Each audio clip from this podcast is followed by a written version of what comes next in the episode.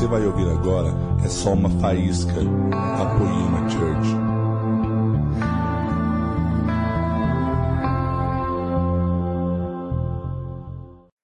Boa noite, igreja. Vocês estão felizes de verdade nessa noite?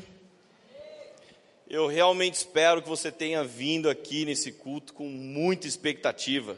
Sabe por quê? Porque eu creio realmente no que foi dito aqui, que o nosso 2019 vai ser incrível. Eu nunca estive tão animado para um ano como eu estou em 2019 a começar por um tempo que a nossa nação vai viver, e eu creio que grandes coisas Deus já está fazendo, não é que Ele vai fazer, mas já está fazendo, e isso reflete diretamente na minha vida, no meu papel, na minha atuação ministerial. Então eu creio em um 2019 muito poderoso para a honra e glória do Senhor, amém? Meu irmão, aumenta a sua expectativa, vai ser muito, muito bom. O que eu quero pregar nessa noite para vocês é e se o se não existisse? Esse e se o se, alguém vai pensar, ah, mas está errado, está redundante, blá blá blá, a graça é essa, a ironia é essa. E se o se não existisse? Sabe, eu creio que Deus gosta de mexer com a gente. Deus gosta de nos incomodar e gerar uma verdadeira transformação.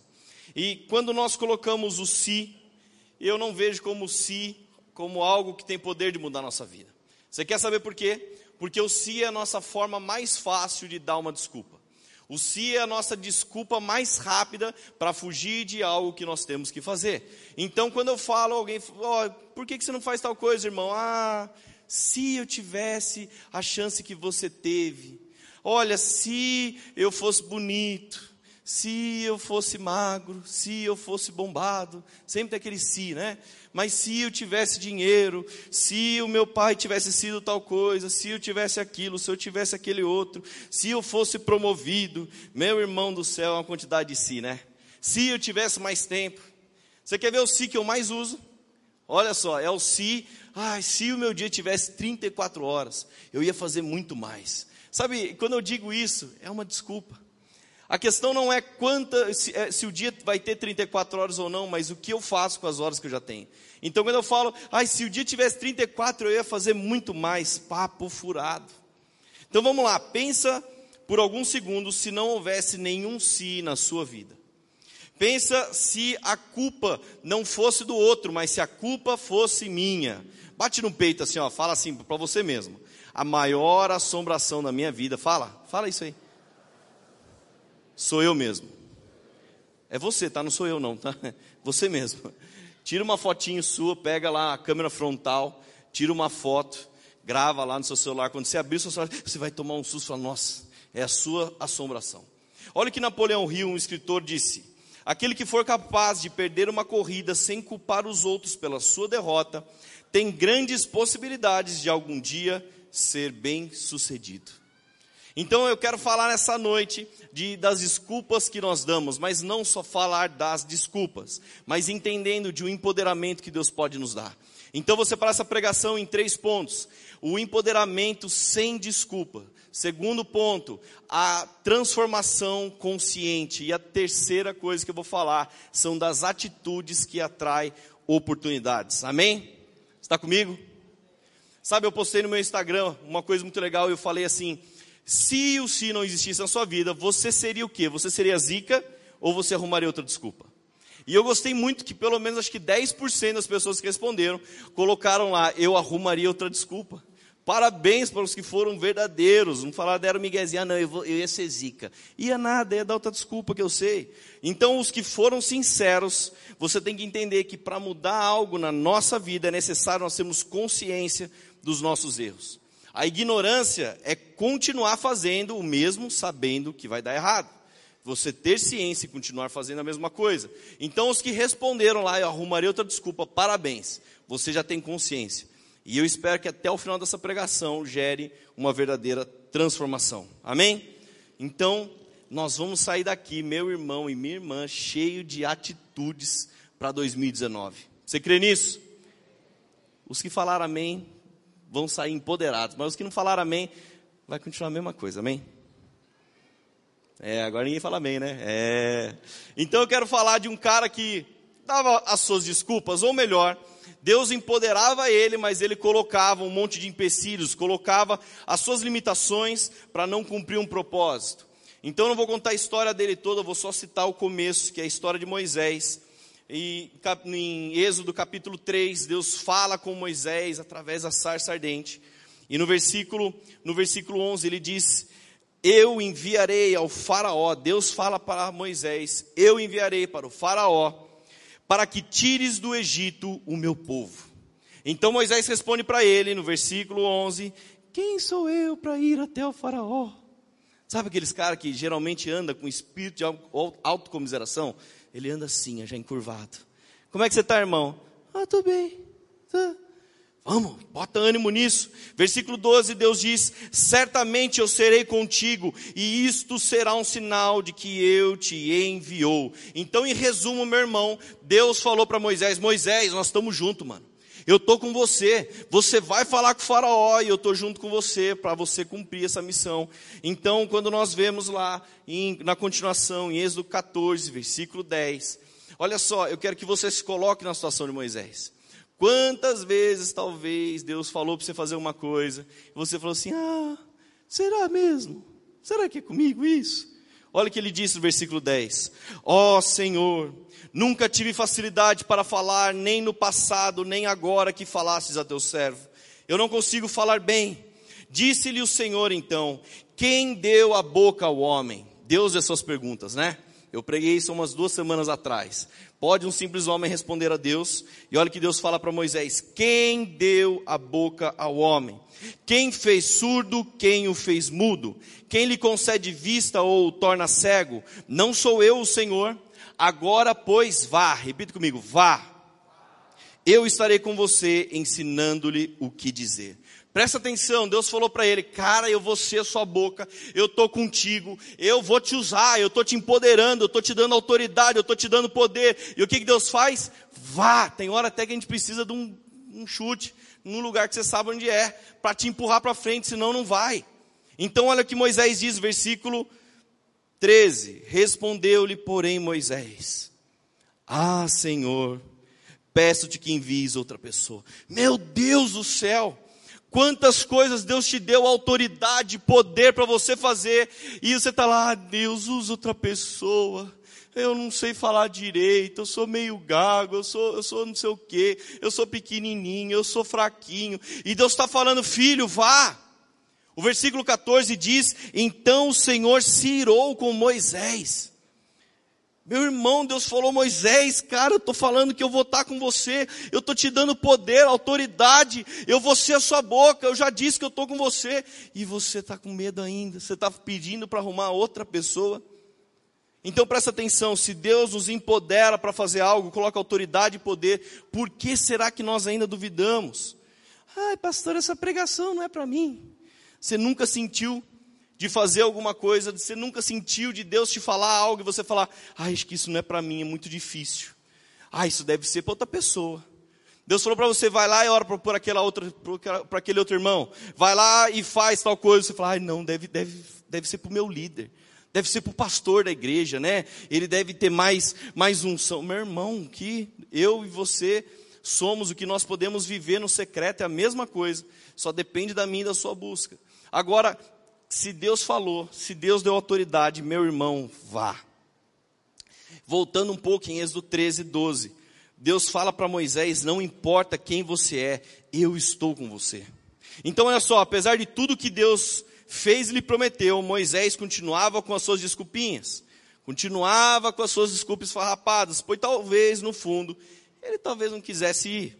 Tratava-se ali entre uma luta entre a vontade de Deus e a vontade de Moisés. Nós também às vezes não queremos fazer o que precisa ser feito. Nós não queremos obedecer à voz do Senhor, por isso criamos muitas desculpas para escapar. Ai Deus, mas eu mesmo. Ah Deus, amanhã eu vou. Agora, se eu tenho a audácia, a coragem de parar, meu irmão, de dar desculpa e partir para cima, botar o terror, fazer o que Deus quer, eu garanto para você que se Deus te empoderou, te deu autoridade, você vai estragar tudo. Para a honra e glória dele, amém? Quando eu falo estragar tudo, não é estragar no mau sentido não, tá? É estragar para o diabo, também? É estragar tudo para o diabo. Então, se ele não aceitou as desculpas de Moisés, o que nos faz pensar que aceitará as nossas. Tem gente que é especialista às vezes em dar desculpa. Tem gente que tem o dom de dar uma desculpinha hoje. Qual vai ser a sua próxima desculpa? Eu aprendi com o Pablo Marçal que quem é bom em desculpa, meu irmão, não é bom em mais nada. Se você tá, trabalha com alguém, você fala, irmão, o que, que aconteceu hoje? Ah, eu cheguei atrasado, sabe o que, é? É porque o pneu do carro furou.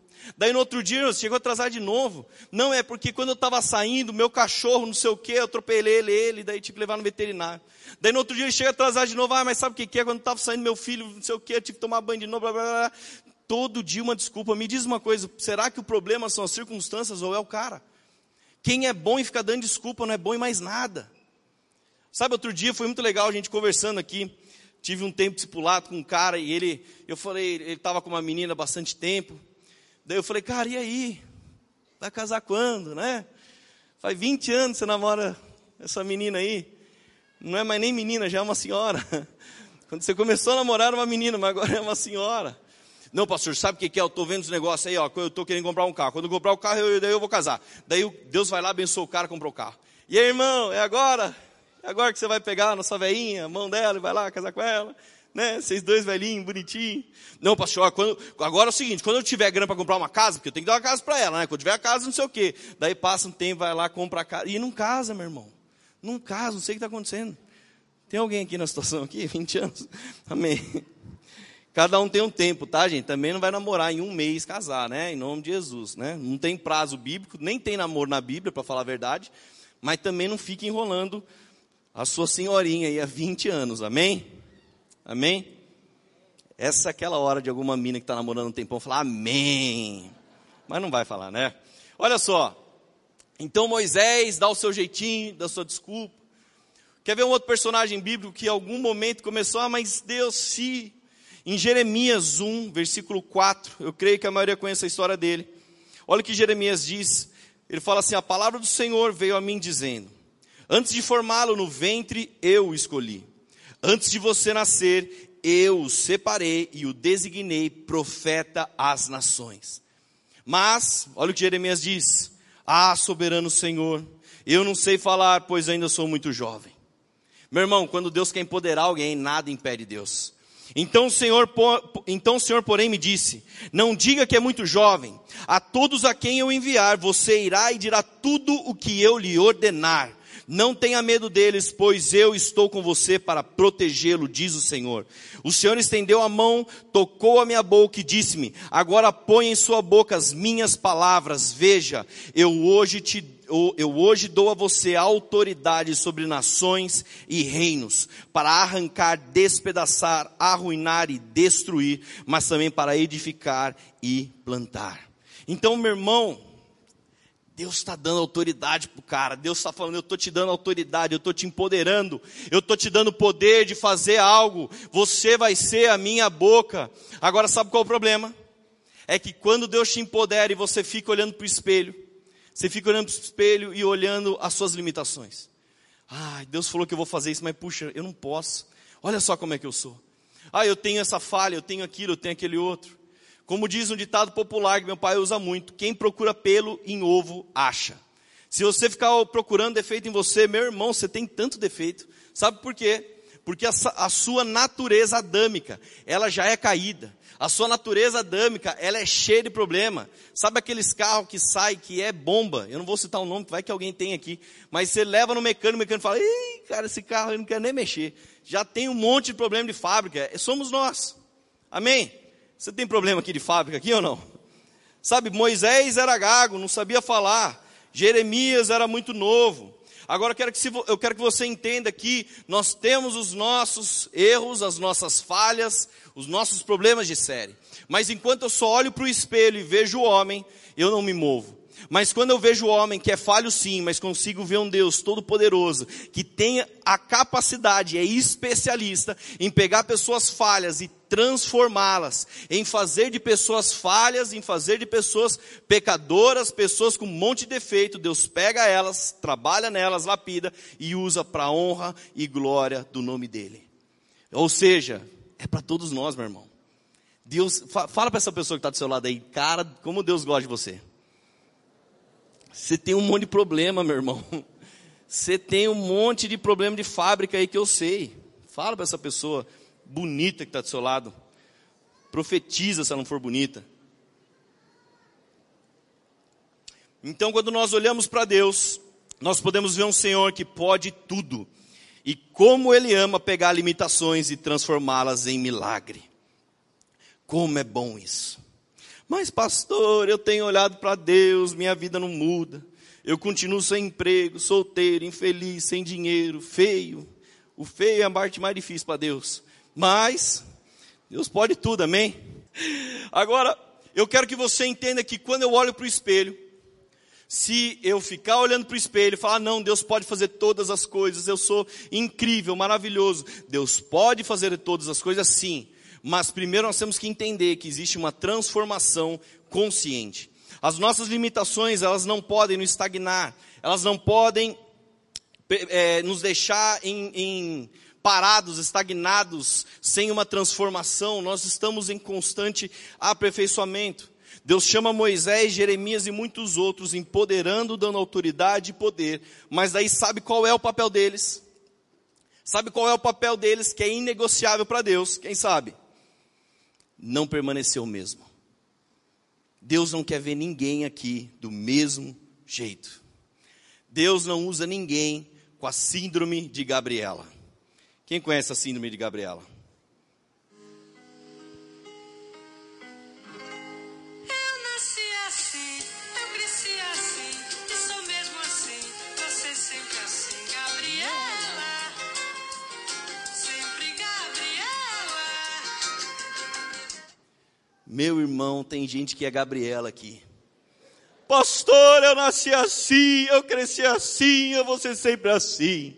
Eu fui ensinado que tem que ser desse jeito aqui e eu, ninguém vai me mudar, viu, pastor? Mulher, cara, quando o cara fala, aqueles caras machão, é a melhor parte. Mulher nenhuma vai me mudar, viu? Daí o cara casa fica chorão, fica todo amoroso, todo molando. Eu não sei o que acontece, velho. Não, aprendi que tem que ser macho. Ih, vai chorar, vai falar, eu amo ela, pastor, que saudade dela. Meu irmão do céu. Agora, por que que a síndrome Gabriela, Deus não vai usar ninguém com a síndrome Gabriela? Porque, meu irmão, se você continuar do mesmo jeito, como que você vai amadurecer? Como que você vai ser transformado? Como você vai ser renovado? Se você continuar com a mesma mentalidade que você tem hoje? Deixa eu te explicar uma coisa. Se você está chegando no final de 2018 com a mesma mentalidade do final de 2017, tem um problema muito sério com você, meu irmão. Um problema muito sério. Não é a sua igreja, não é a sua casa, não é o seu trabalho, é você. Entenda isso, nós não somos uma estátua de mármore que continua a ser a mesma sempre, sem a possibilidade de mudança ou transformação. Imagina que maldição nós sermos condenados a não mudar a sermos sempre a mesma pessoa, a mesma maneira. Eu e você estamos mudando, meu irmão, desde que nós nascemos. Quando você nasceu, quando você era criancinha, você fazia cocô na fralda, alguém precisava limpar o seu bumbum. É, é assim até hoje? Se for, não responda, mas espero que não seja. Não é, você cresceu, você amadureceu. Você era criança, você gostava de fazer coisa de criança. Como 1 Coríntios diz, antes eu era menino, pensava como menino, mas hoje eu sou homem, mudou. Eu gostava de, de assistir Jiraya, Black Kamen Rider, Thundercats, Caverna do Dragão, lembra gente? Era da hora demais. Gostava de assistir esses negócios, não assisto mais. Gostava de brincar de comandos e ação, ficava o dia brincando de comandos e ação. Hoje o Vitor pega os bonequinhos dele, eu, a minha criatividade acaba, eu não sei mais inventar brincadeira com os, com os bonequinhos ali, meu irmão. Então fazia tudo isso. Antes eu jogava videogame. Agora eu continuo jogando videogame. Eu não, algumas coisas ainda não mudou. Está mudando ainda. Mas sabe, nós estamos em transformação. Os nossos gostos, preferências, prioridades estão em constante transformação. Estão em constante mudança. O problema é que se chega um momento de acomodação nas nossas vidas, que, ah, eu não quero mudar, Ai, pastor, eu, eu já sou muito velho. Daí começa o se. Se eu fosse mais novo, eu mudaria. Ah, se eu tivesse a sua vida, eu, eu seria assim. Desculpa, só desculpa. Sem mudança não há crescimento, sem mudança não há aprendizado. Meu irmão, todo ano, todo ano você se propõe a fazer algo novo no final do ano. Não é mesmo? No mínimo você propôs fazer alguma dietinha aqui para 2019. No mínimo. Fez ou não fez? Se não fez, vai continuar gordo, né? Tipo eu. Mas você fez, você se propôs, 2019, eu vou fazer isso. 2019 eu não vou comer essa coisa aqui que engorda. Em 2019 eu não vou comer verdura, porque não, verdura não, é bom. Em 2019 eu eu vou treinar. 2019 eu vou orar mais. 2019 alguma coisa você se propôs a fazer novo. E por quê?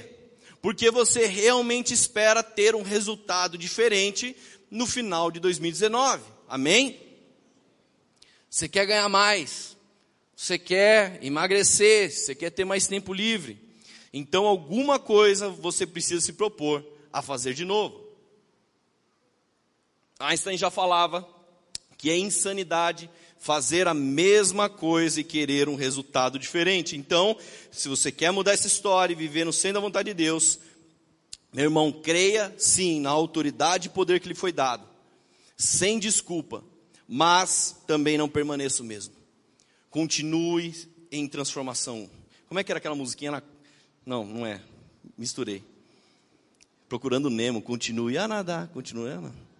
Eu ia falar, continue a mudar, mas não tem nada a ver. Só quem tem criança entendeu aqui. Então, a síndrome Gabriela é prova de alguém que não quer que Deus o transforme. Se alguém falar do seu lado, olha, eu sou assim, a vida inteira aprendi assim, eu não vou mudar, síndrome Gabriela. Ela não quer que Deus entre na vida dela.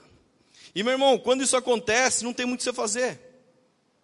Quando isso acontece, quando alguém fala, não, olha, eu sou assim, daí você senta com a pessoa, você tenta conversar com a pessoa, mas ela não aceita. Se ela não aceita, se ela não quer ser transformada, não tem o que ser feito. De verdade. Quando nós conseguimos ensinar para alguém que a única pessoa que precisa ser mudada na casa dela é ela mesma, ela fala: puxa, peraí, o negócio ardeu para mim então.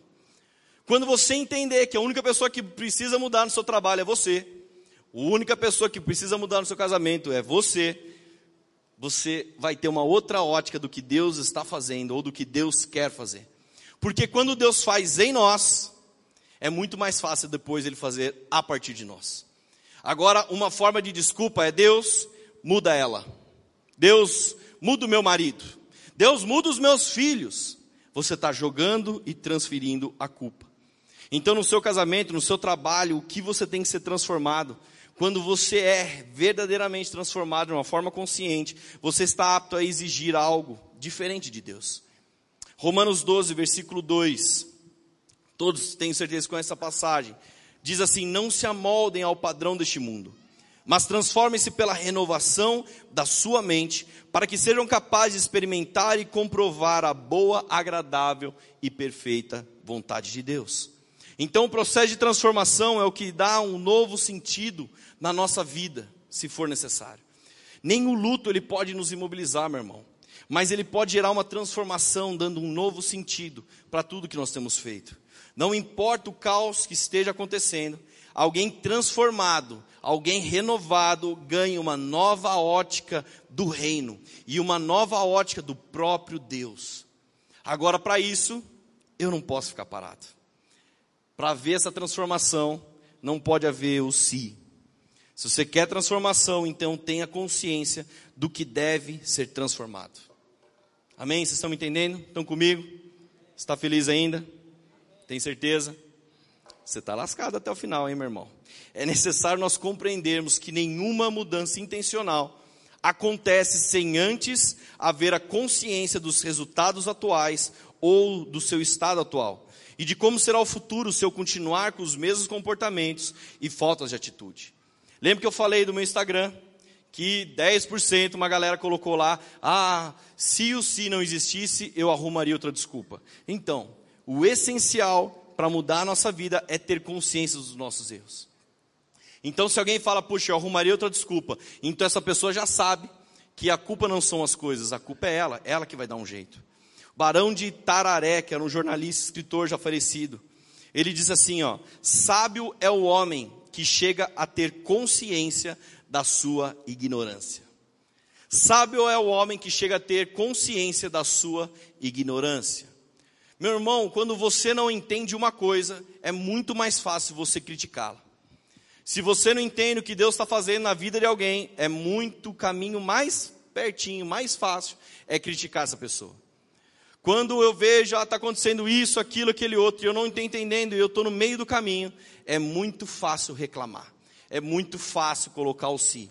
Mas se você tiver a consciência do que realmente está acontecendo, daquilo que você não sabe, daquilo que você não entende, daquilo que você tem ignorância, sabe o que vai acontecer? Você vai procurar entender.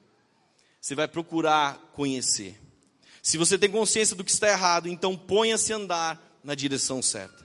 Se eu tiver consciência que eu posso ser um pai melhor para os meus filhos, eu tenho que fazer o que tem que ser feito.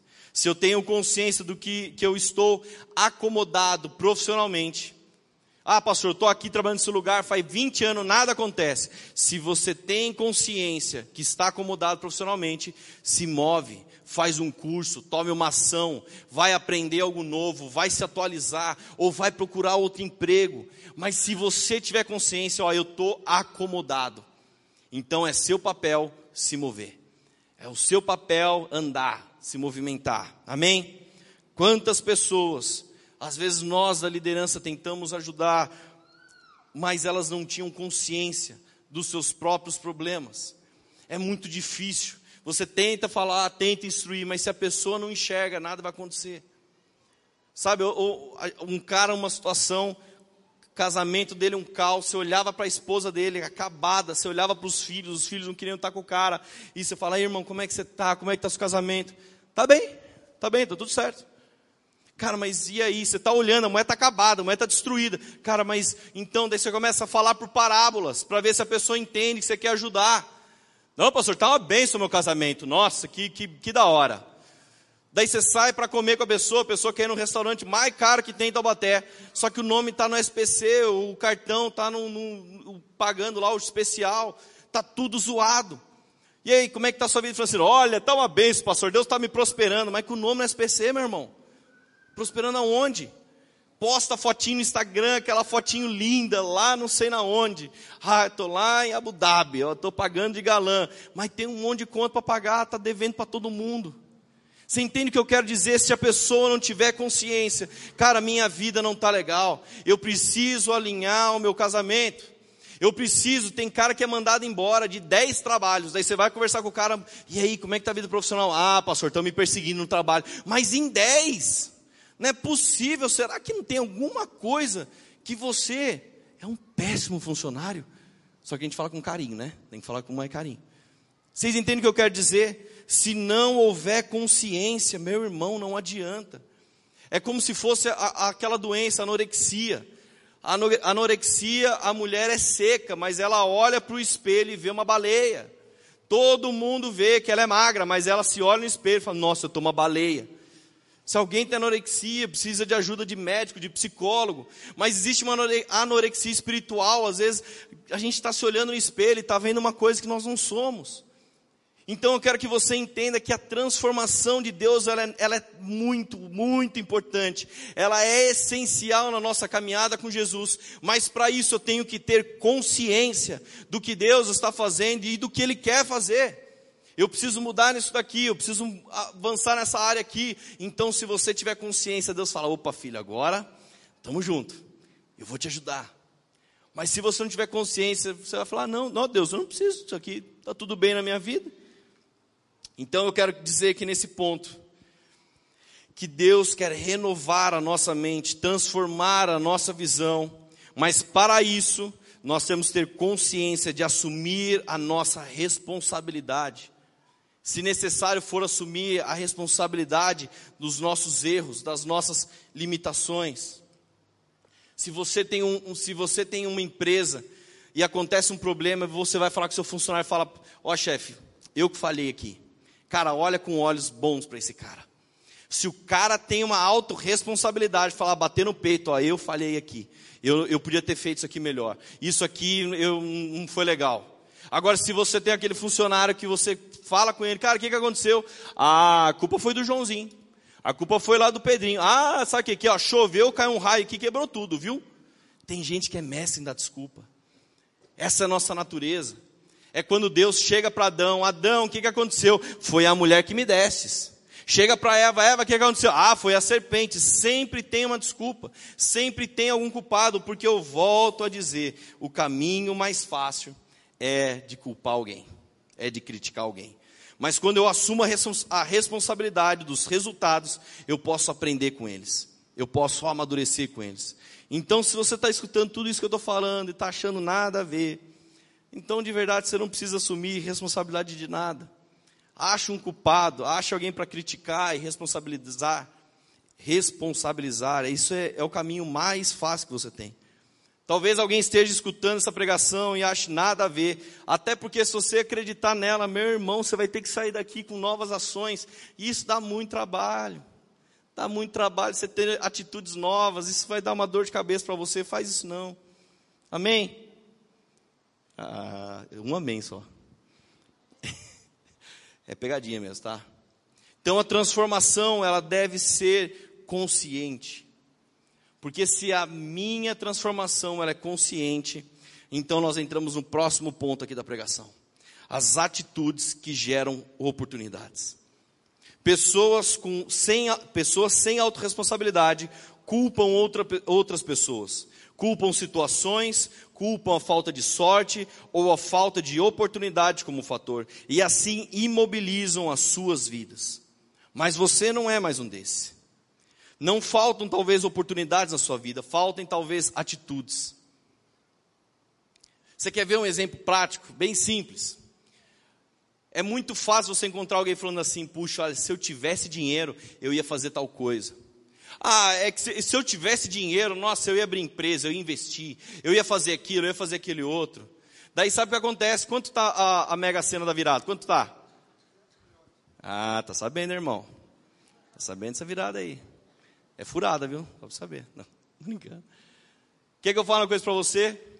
A mega cena da virada, meu irmão, é o atalho mágico que todo mundo espera. Ou a maioria espera. Olha, se eu ganhar na Mega Sena, ah, meus problemas resolveram. Você sabia que existe uma, um, uma porcentagem, eu não lembro o número exato, de que a maioria das pessoas que ficaram milionárias através da Mega Sena perderam todo o dinheiro depois? Ué, mas não, se ela não tivesse dinheiro, tudo não ia acontecer? Então aconteceu, mas durou pouco, não soube usar o dinheiro, acabou de novo.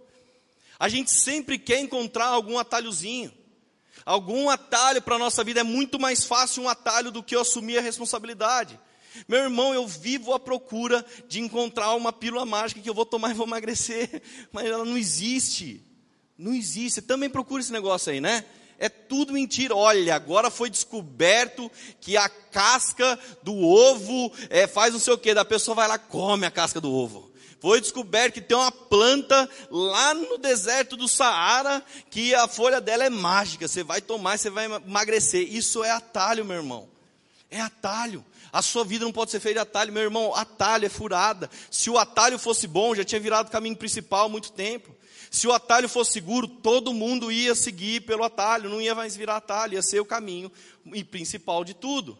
Então, quando eu penso, poxa, olha, se, se eu tivesse tal coisa, se eu tivesse dinheiro, isso é furada, é um atalhozinho que você quer. Sai fora. Então, não faltam oportunidades na nossa vida, provavelmente faltem atitudes.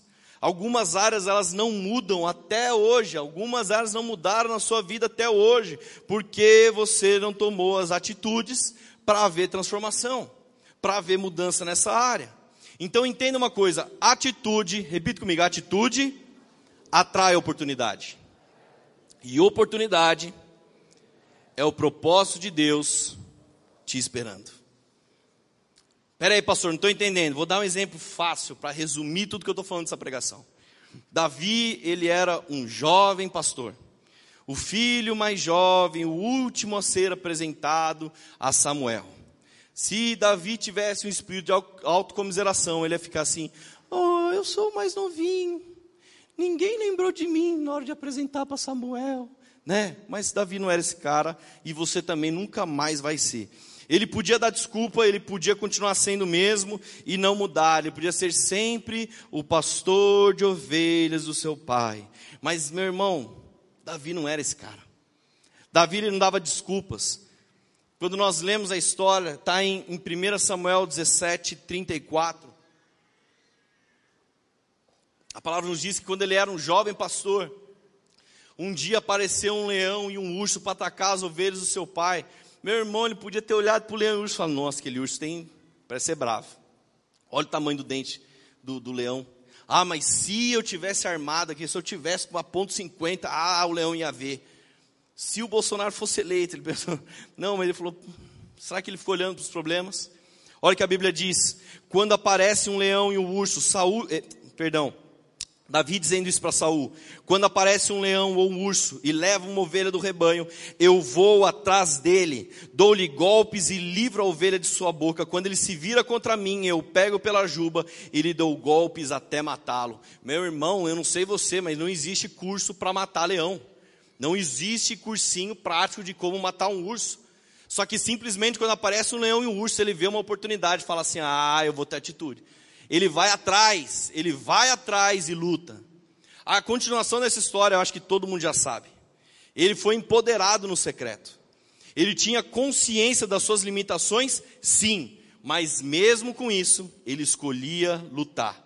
Então um dia, ele viu uma grande oportunidade chegando, quando um gigante apareceu. Quando apareceu Golias, todo mundo ficou, meu Deus, olha o tamanho de Golias, Golias é o maior soldado lá dos filisteus, e agora todo mundo está apavorado. E Davi ora e fala, está aí a minha oportunidade. Todo mundo está com medo? Eu já venci um urso e um leão. Eu já fui empoderado. Deus já me deu autoridade, me deu poder. Imagine se ele fica assim: olha, se eu fosse soldado, se eu não fosse pastor, se eu fosse mais alto, se eu fosse mais velho, ah, se eu tivesse um monte de arma. Não, ele olha para Golias e fala: peraí, aqui está a minha oportunidade.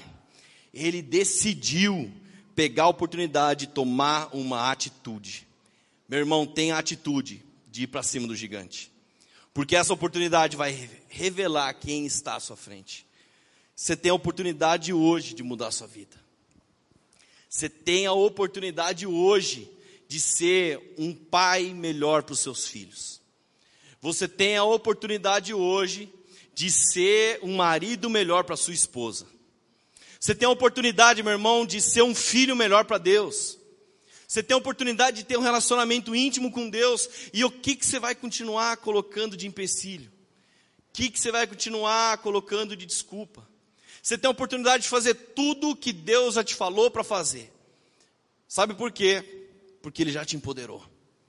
Ele já te deu autoridade e poder para você cumprir o que Ele te manda. Agora, se a sua escolha ainda for, ah, mas eu, mas será? Será que eu consigo isso? Olha só, vou fazer uma última citação aqui. Se o louvor quiser subir, pode subir. Eu tive um tempo um discipulado com um cara incrível. E ele falou para mim, pastor, eu tenho saudade porque a, o que eu vivi com Deus há cinco anos atrás, eu nunca mais vivi. Foi cinco anos atrás, eu tinha uma coisa tão especial com Jesus. Nós tínhamos um relacionamento, eu sentia a presença de Deus, eu sentia o poder dele. Então, tudo que ele estava contando, meu irmão, como era incrível escutar aquilo. Eu falei, mas e agora? Eu não consigo mais ter isso. Então aí vem a minha pergunta, eu falei, então tá, o que te impede de viver tudo isso de novo? Ah, sabe o que é, pastor? Meu trabalho está muito corrido, eu não tenho horário. A minha, a minha esposa é não sei o que, e meu, meu tempo, blá, blá, blá, blá, blá. Ah, eu tenho os problemas aqui porque os meus filhos, não sei o que, desculpa, desculpa e mais desculpa. Eu falei para ele, cara, sabe qual é o problema da sua vida? Eu sei qual é o problema da sua vida. Eu, eu tive a revelação aqui. Ele é mesmo, pastor? Fala qual é. É você mesmo. Você é a assombração da sua vida, meu irmão. Você precisa olhar para essa assombração e falar: não.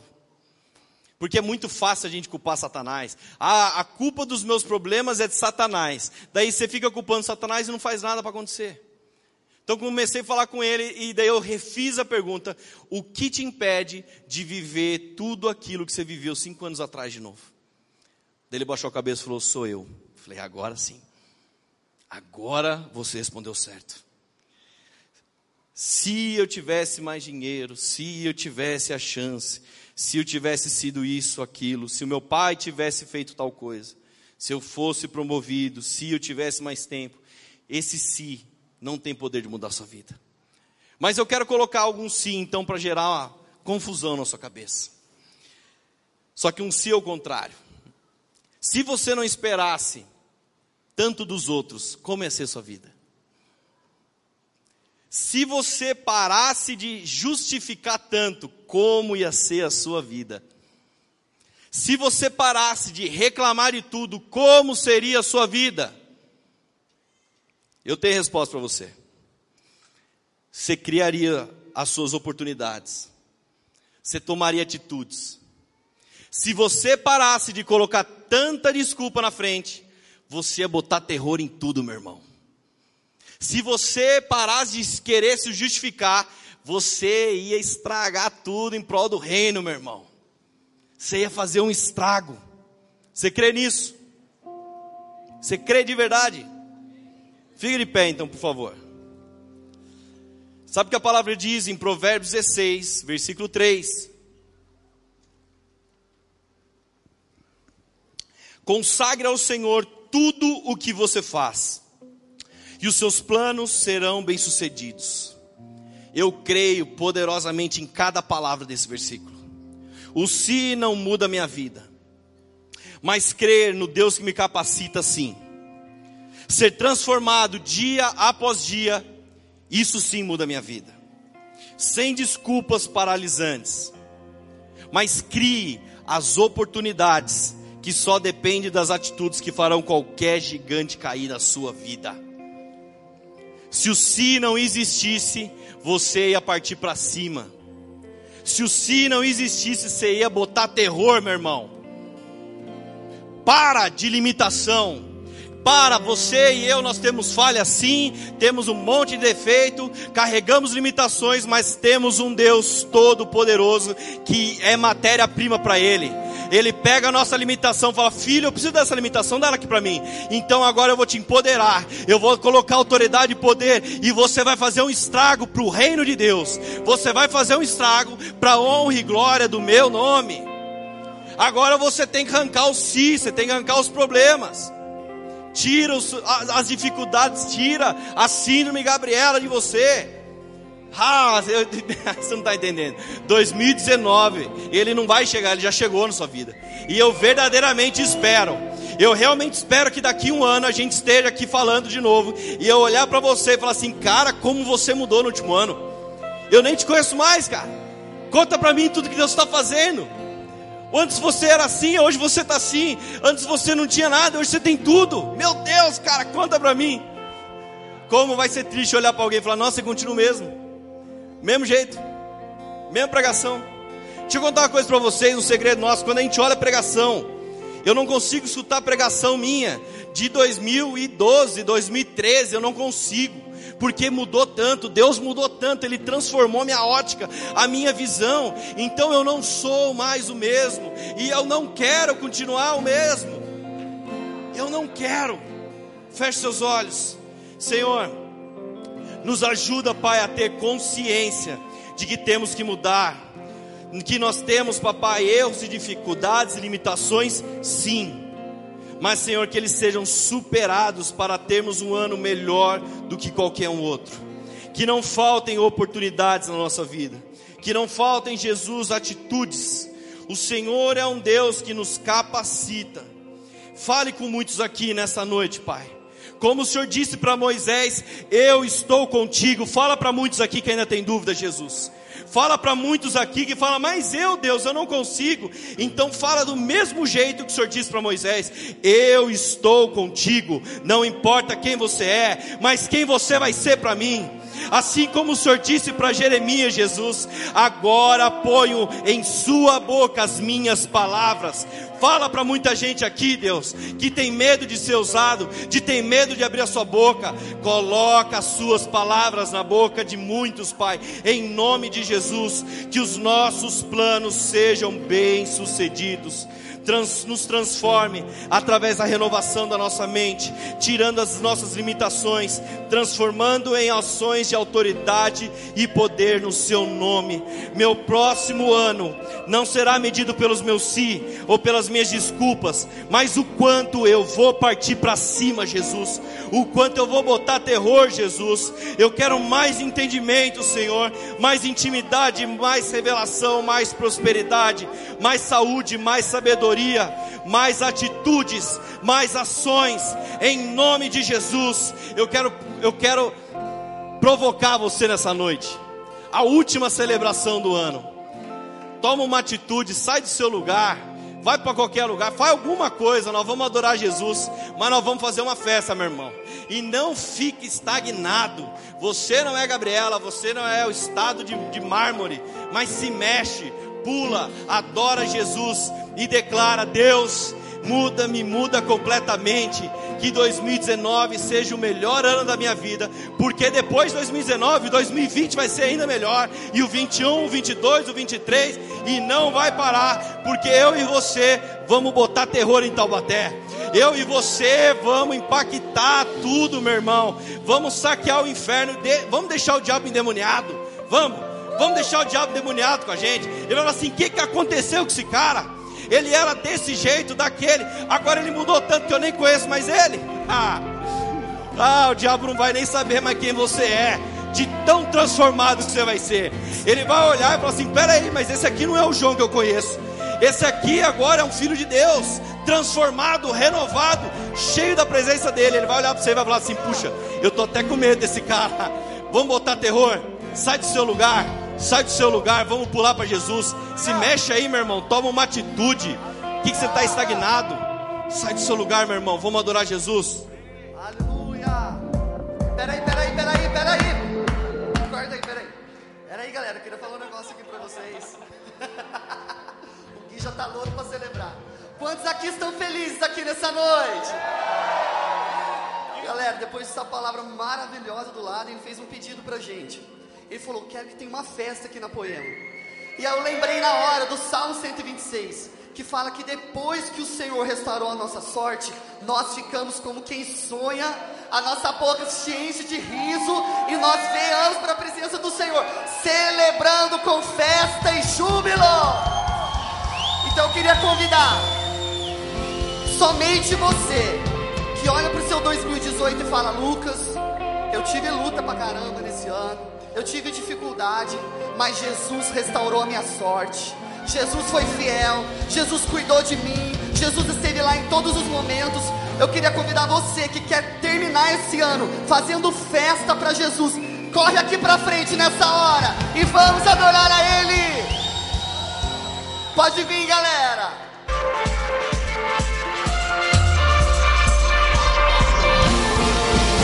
Dê um brado de louvor a Ele.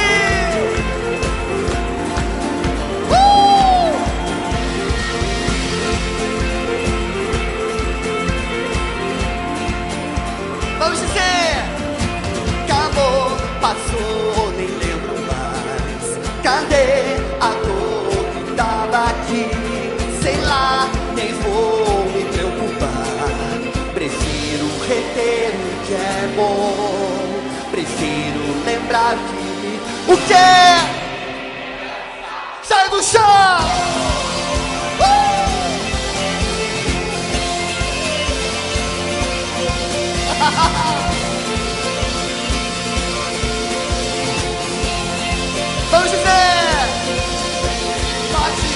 Adeus, não volte mais.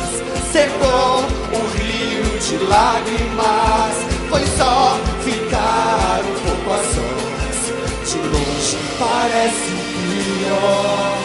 Mas aqui ninguém perde a fé. Levante!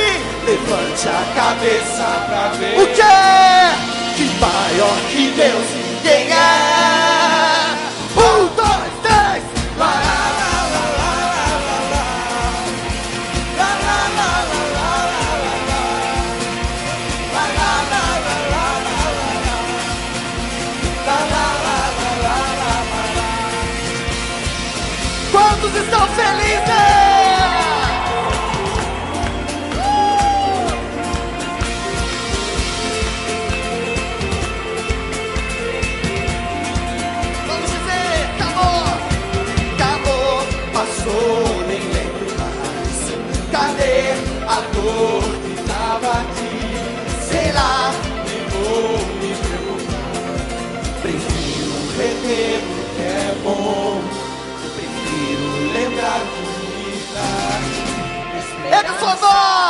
e partiu. Adeus, não volte mais. Secou o rio e lá já se. Foi só ficar um pouco a sós. De longe parece o que? Mas aqui ninguém perde a fé. Não há outro. Maior que Deus, quem é? Tira o pé do chão.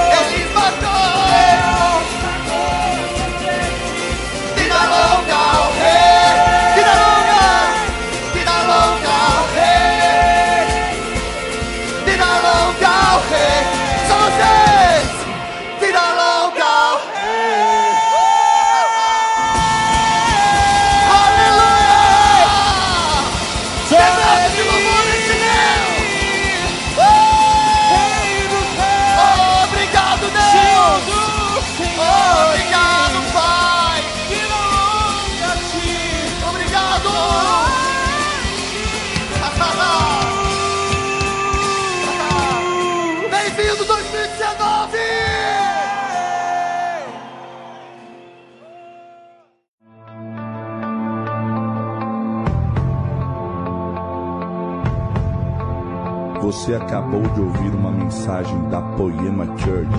Para mais informações, acesse o nosso site poema.com.br.